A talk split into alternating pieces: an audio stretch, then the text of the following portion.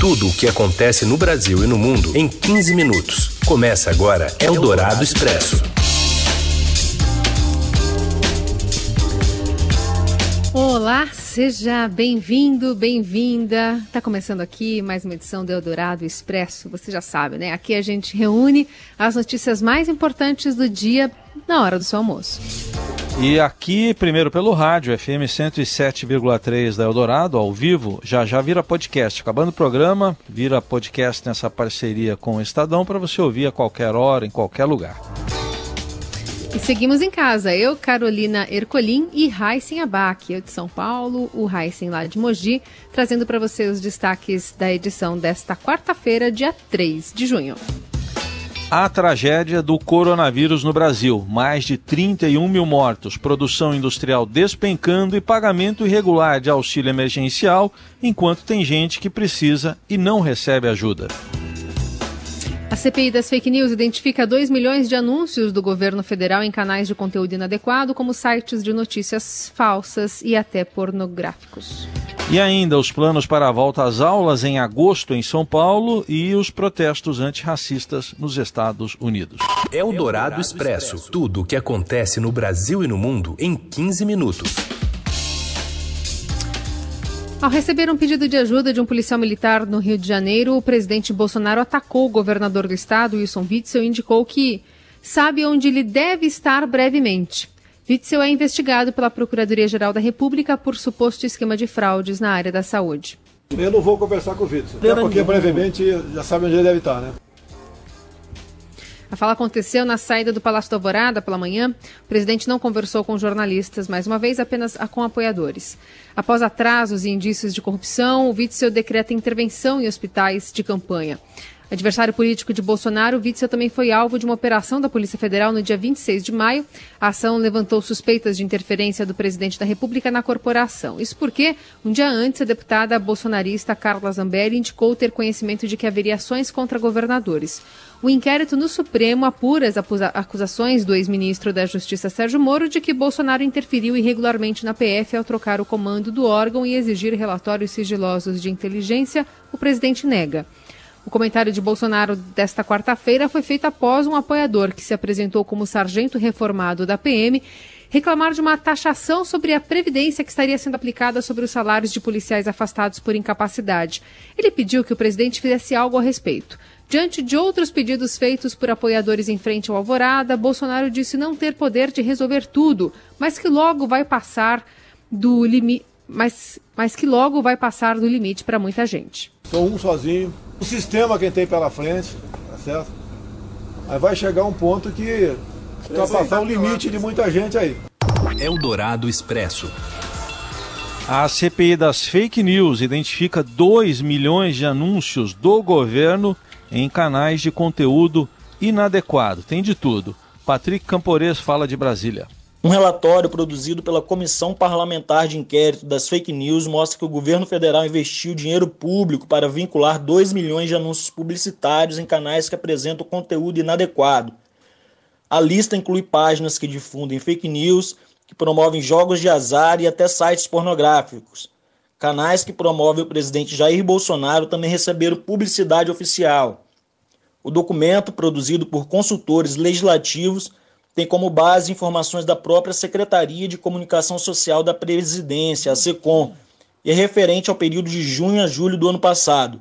Os dados foram obtidos via Lei de Acesso à Informação.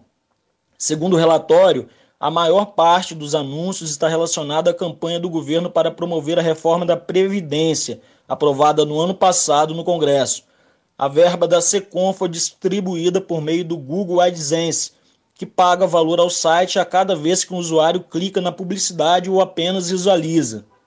No topo da lista dos que mais receberam verba pública para divulgar a publicidade oficial está o site Resultados do Jogo do Bicho, com 319 mil impressões. Essa é a quantidade de vezes que o anúncio foi exibido aos usuários do site. O jogo do bicho é proibido no Brasil e sua prática é considerada uma contravenção. Outra descoberta da CPI é que dos 20 canais de YouTube que mais vincularam anúncios da nova Previdência, 14 são prioritariamente destinados ao público infanto-juvenil, entre eles até mesmo um que todo seu conteúdo está em russo. Ao todo, a CPI identificou que os mais de 2 milhões de anúncios foram exibidos em 843 canais diferentes. Desses, 741 eram no YouTube, mas foram removidos após a página de vídeos apontar irregularidades, como conteúdos inadequados ou que desrespeitam o direito autoral. O site Terça Livre do blogueiro Alan dos Santos também aparece na lista de que receberam dinheiro público por meio de anúncios da nova Previdência. Santos é um dos alvos do inquérito das fake news no Supremo Tribunal Federal e teve documentos e equipamentos apreendidos na semana passada pela Polícia Federal. Ele nega irregularidades no conteúdo que propaga. Procurada, a SECOM não se manifestou. Eldorado Expresso.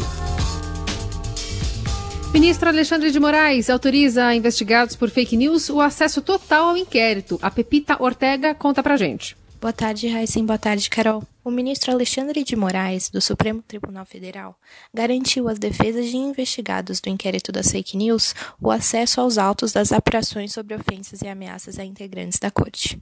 Pelo fato do inquérito tramitar sob sigilo, os advogados vão ter que agendar data junto ao gabinete de Alexandre para ter acesso às cópias digitalizadas dos autos, com marcas d'água. Em decisões dadas na última sexta e nesta segunda, o relator do inquérito das fake news deferiu pedidos formulados pelo ministro da Educação, Abraham Weintraub, e pela deputada federal Carla Zambelli, além de solicitações de sete apoiadores do presidente Jair Bolsonaro que foram alvo de operação da Polícia Federal na última quarta. A investigação fechou o cerco contra o chamado Gabinete do Ódio, grupo de assessores do Palácio do Planalto comandado pelo vereador Carlos Bolsonaro. Em uma operação determinada por Alexandre, a PF apreendeu documentos, computadores e celulares e endereços de 17 pessoas suspeitas de integrar uma rede de ataques a integrantes da corte. Além disso, o ministro do STF convocou oito deputados bolsonaristas a depor. Após habeas corpus impetrado pela OAB, e reclamações de defesas, o ministro já havia divulgado uma nota na noite de segunda indicando que foi autorizado efetivo e integral conhecimento dos autos aos alvos do inquérito, com a obrigação da manutenção de sigilo.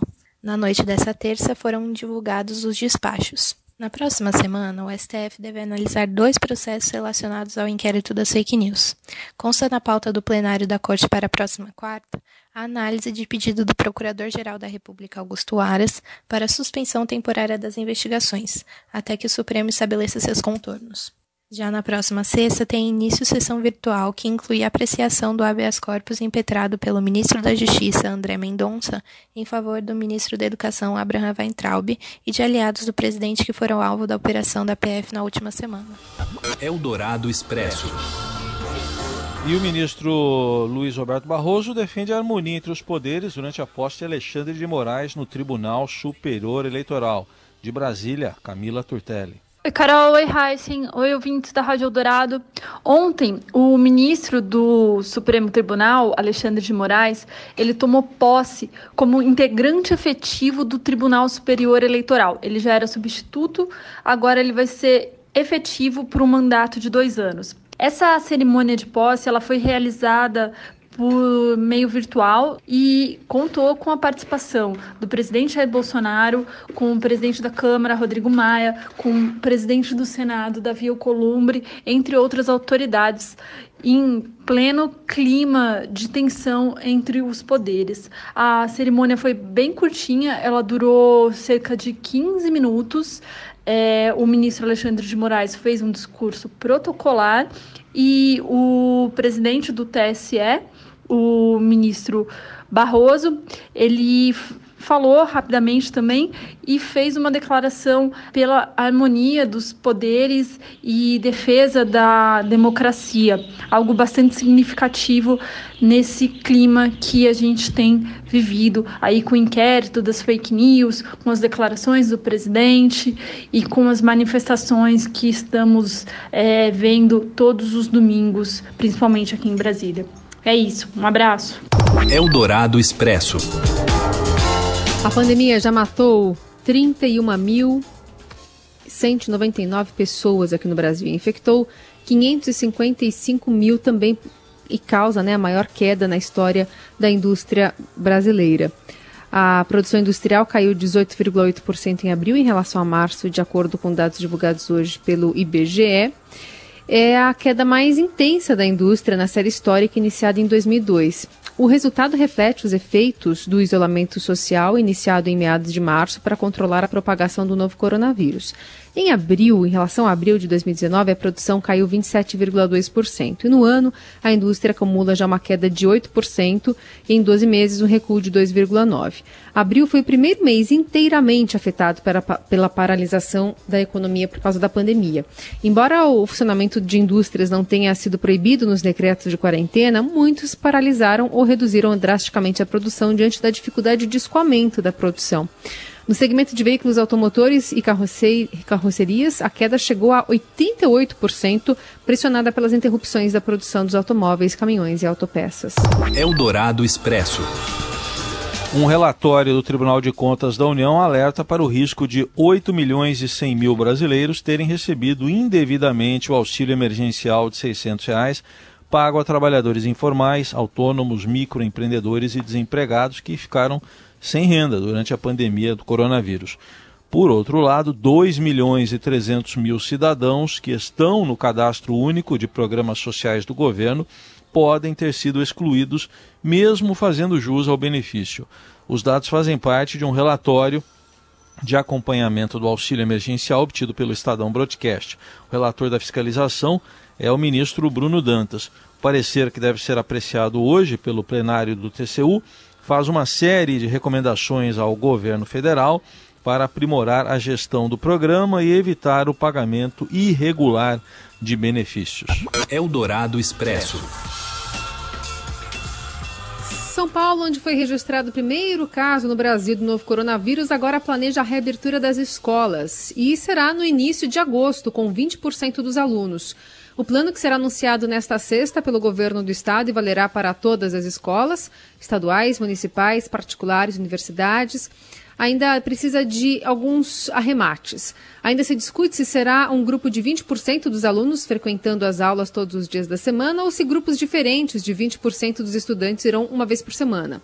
Também ainda não está certo se os alunos menores ou os maiores retornariam primeiro. A repórter especial do Estadão, Renata Cafardo, conta um pouco dessa apuração que está publicada na edição de hoje do Estadão. Que não vai ser uma volta todo mundo junto de uma vez. É impossível você colocar todas as crianças de volta na escola de repente. O que se pensa, né? O que está se pensando? Voltar primeiro uma, uma série, a série que muito se fala que para voltar primeiro é o terceiro ano do médio. É, por quê? Por causa do Enem e as pontas, né, de maneira geral. Por exemplo, o fim do fundamental, que é o nono ano, porque tem a formatura para passar para o médio. Também o início, que é a creche, apesar de ser dificílimo pelas questões práticas, mas importantíssimo do ponto de vista da mãe trabalhadora. A, a, coisa mais importante que tem que ser feita ao voltar é uma avaliação diagnóstica dessas crianças, seja na rede pública ou na rede particular. Tem que, não é uma prova para dar nota para eles, mas é uma avaliação para entender o que, que essas crianças aprenderam nesse período fora com a educação à distância que foi oferecida. E no meio dessa indefinição há outro problema. O secretário estadual de Educação de São Paulo, Rogério Soares, está internado com o novo coronavírus. Seu dinheiro em ação. Os destaques da Bolsa, com Vitor Aguiar. Oi, Vitor, boa tarde. Oi, Raicem, boa tarde, boa tarde, Carol, boa tarde, ouvintes, tudo bem? Olá, boa tarde que está acontecendo com o dólar? Caindo forte, daqui a pouco vai ter promoção 4,99, alguma coisa assim? Pois é, o gerente ficou maluco aqui, viu, Heisen? Ontem a gente tinha visto o dólar à vista caindo mais de 3%, era uma coisa que não acontecia desde 2018, e aí hoje o que, que a gente vê? O dólar cai mais 3%, caindo agora 3,29%, já no patamar de R$ 5,03 então, né, lá, coisa de 15, 20 dias a gente já conversava ali, ah, poxa, o dólar vai bater 6 reais, quando é que vai acontecer? Aparentemente, ele desistiu desse plano, viu? Tá mais perto aqui dos 5 do que dos 6 reais. Na Bolsa também tem um clima, assim, bem, bem tranquilo, o Bovespa subindo 2,5%, já no nível de 93.309 pontos. O que está garantindo todo esse otimismo aí, Vitor? Então, né, quando a gente olha para o dólar, é, teve uma notícia que ajuda a derrubar aí a cotação da moeda americana, que é o Tesouro Brasileiro ele fez uma emissão no exterior, uma emissão em dólares, né? Então isso ajuda a trazer recursos estrangeiros para o país, aumenta a quantidade de dólares circulando aqui e aí a cotação abaixa. Então esse é um fator. Mas isso por si só não causaria todo todo esse alívio. A gente vê que na verdade lá fora clima está muito otimista, né? Todo mundo está muito otimista ali em relação à reabertura das economias da Europa e todo mundo muito otimista também com os dados econômicos que têm saído no exterior. Alguns números aí que mostram uma certa tendência de retomada da atividade na Europa, nos Estados Unidos e na Ásia. Esses dados, esse contexto econômico, pelo menos nesses dias, tem servido para trazer alívio aos mercados e tem deixado aí questões como as tensões sociais nos Estados Unidos, questões como as incertezas políticas no Brasil, isso tudo tem ficado em segundo plano. A gente vai entrar aí numa onda de alívio generalizado, de Bovespa subindo outro dia, dólar caindo toda hora. Eu, particularmente, acho que esse movimento que a gente vê agora, ele está sendo aí de muito alívio, mas é preciso ter alguma cautela, afinal de contas, ainda tem muitos fatores de risco no radar de qualquer maneira, quem está aproveitando essa onda recente de alívio está se dando bem. Dólar aí caindo bem forte, já perto dos cinco reais. Quem diria, não é mesmo? Quem diria? Vamos ver se vai sair do, do, da casa dos cinco reais aí nos próximos dias e voltar para o patamar de quatro. Acompanharemos é. por aqui e você por aí no seudinheiro.com. Obrigada, Vitor.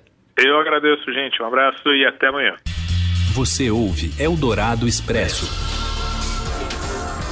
De volta com as principais notícias desta quarta-feira. O presidente da Fundação Palmares chamou o movimento negro de escória maldita que abriga vagabundos. A ofensa foi proferida em uma reunião fechada cujo áudio foi conseguido pelo Estadão. No trecho da gravação em questão, Sérgio Camargo fala de um suposto furto de um celular e insinua que isso foi feito para prejudicá-lo insinuou que o crime pode ter sido feito pelo praticado né, por vagabundos do movimento negro, palavras dele, essa escória maldita. Vamos ouvi-lo. Não tenho que admirar Zumbi dos Palmares, que também era o filho da p que escravizava pretos. Não tenho que apoiar a dia da consciência negra. O movimento negro, os vagabundos do movimento negro. Essa escória maldita. Em outra parte da gravação, Camargo ataca as religiões de matriz africana, chama uma mãe de santo de macumbeira, diz que não dará mais verbas para terreiros e ordena que seus diretores entreguem funcionários esquerdistas. Não, não tive reembolso de aluguel, 4 mil reais o aluguel para o crédito. Não recebi, janeiro e fevereiro. Agora vou ter que devolver celular. Por uma liminar que me censurou por causa das minhas opiniões em redes sociais, porque a esquerda acha que é propriedade, o negro é uma propriedade dela. Não tem direito à livre opinião, só pode expressar a opinião da cartilha. Os caras vão se foder, né, irmão? Vou demitir. Se, achar, se tiver um esquerdista aqui, vocês me digam onde está esse filho da puta que eu quero exonerar, ou demitir. Ou mandar para outro órgão, se for efetivo. Quem tentaria aqui tirar isso? Qualquer um. Exonerei três diretores lá, assim que voltei, qualquer um deles pode ter feito isso. Em nota, o jornalista Sérgio Camargo, presidente da Fundação Palmares, chamou a gravação da reunião de ilegal e se disse em sintonia com o governo de Jair Bolsonaro.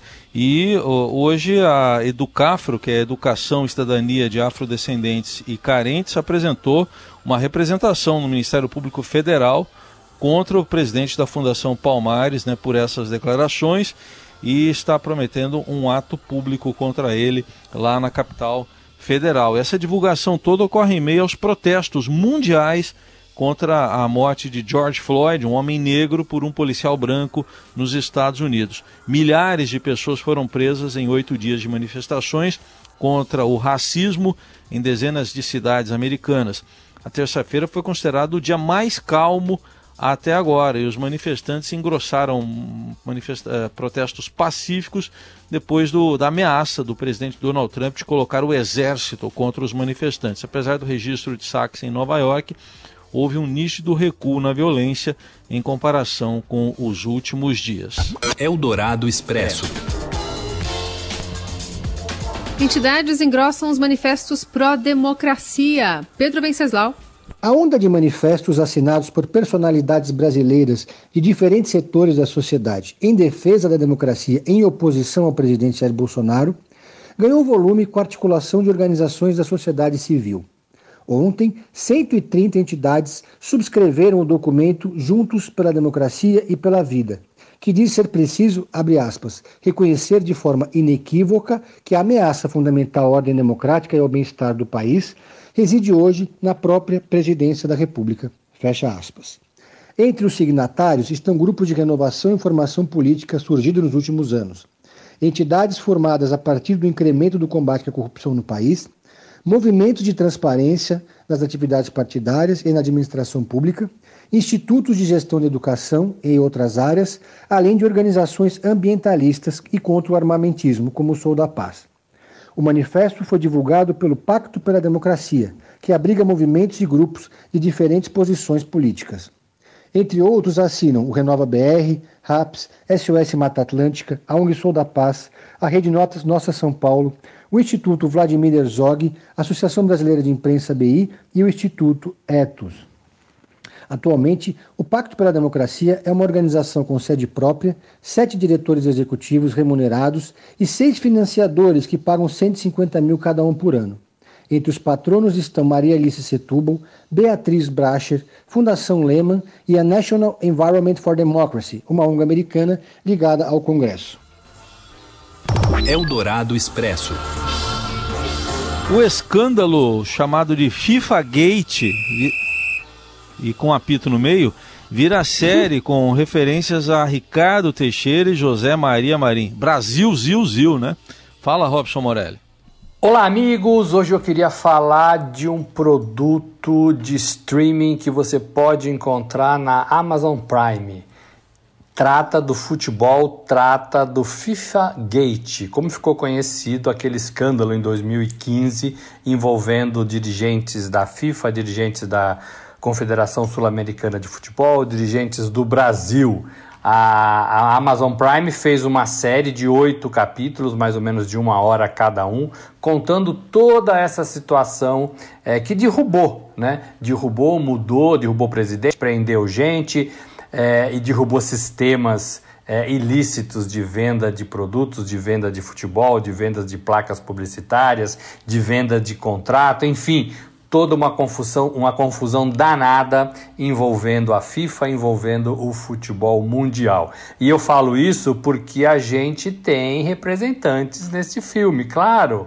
A gente tem Ricardo Teixeira, que era presidente da CBF, a gente tem José Maria Marim, que também foi presidente da CBF, foi preso naquele ano de 2015 quando é, os policiais baixaram lá num congresso da FIFA, né? Ele foi pego é, e foi levado preso para os Estados Unidos, cumpriu sua pena, já está em liberdade no Brasil, mas pagou pelo que fez. É, e, e, tem o J. Ávila, né, que comercializava os direitos de transmissão, as placas publicitárias de todo o futebol sul-americano. Então a gente tem é, coestrelando aí alguns é, é, artistas do futebol, peças fundamentais que desenvolveram o futebol nos últimos pelo menos 20 anos, né? envolvendo seleção brasileira, envolvendo campeonatos internacionais, envolvendo é, é, muito dinheiro, muito dinheiro nessa transação toda, né?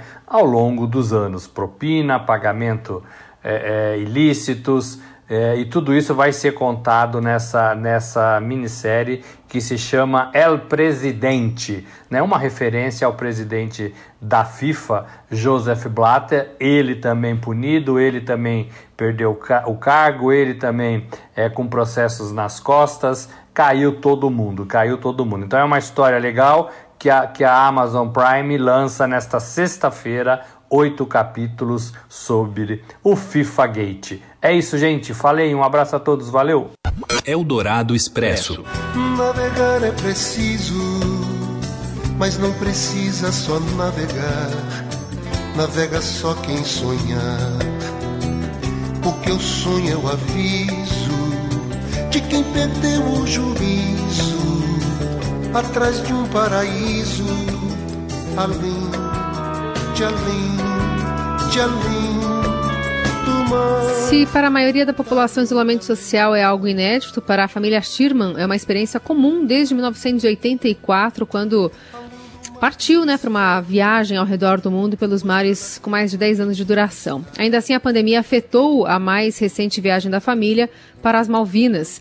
William, Érica e Wilfredo ficaram presos nas ilhas até, aliás, desde março, né, com tudo pronto para retornar ao Brasil, e eles foram surpreendidos pela notícia do avanço do novo coronavírus por aqui e aguardam a abertura dos portos, né, para voltar para terra firme. Tem é, reportagem de hoje no Estadão com entrevista né, com membros da família, mostrando que tem se virado ali é, com toda a questão envolvendo o frio, os ventos, né, é, a temperatura e, portanto, um isolamento forçado também por conta do fechamento dos portos. Uma reportagem bastante interessante. Vamos deixar o toquinho de fundo para dar esperança para essa notícia aqui. Ó. 2 mil brasileiros vão participar dos testes para vacina contra a Covid-19 desenvolvida pela Universidade de Oxford. A estratégia faz parte de um plano de desenvolvimento global e o Brasil será o, o primeiro país fora do Reino Unido a começar a testar a eficácia da imunização aí contra a Covid-19. O procedimento foi aprovado pela Anvisa com apoio do Ministério da Saúde. Em São Paulo, os testes serão feitos em mil voluntários e conduzidos pela Universidade Federal de São Paulo, a Unifesp. A Fundação Lehman está financiando, financiando a estrutura médica e os equipamentos da operação.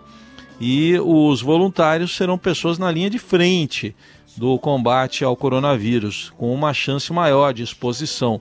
Os resultados serão importantes para conhecer a segurança da vacina e a dose já está sendo aplicada em 10 mil voluntários no Reino Unido. Das mais de 70 vacinas em desenvolvimento em todo o mundo, é que se encontra em estágio mais avançado. A previsão otimista é que a imunização fique pronta ainda em 2020. Tomara que a gente navegue para isso. O fim do mar ainda é pouco, pois todo sonho é indeciso. Por isso, para todo mundo. E com um toquinho a gente vai se despedindo de você, dessa edição do Eldorado Expresso, te convidando. Amanhã tem mais. Valeu, gente. Obrigado pela companhia. Até amanhã. Pois todo sonho é indeciso por isso pra todo louco. Navegar é preciso Navegar é preciso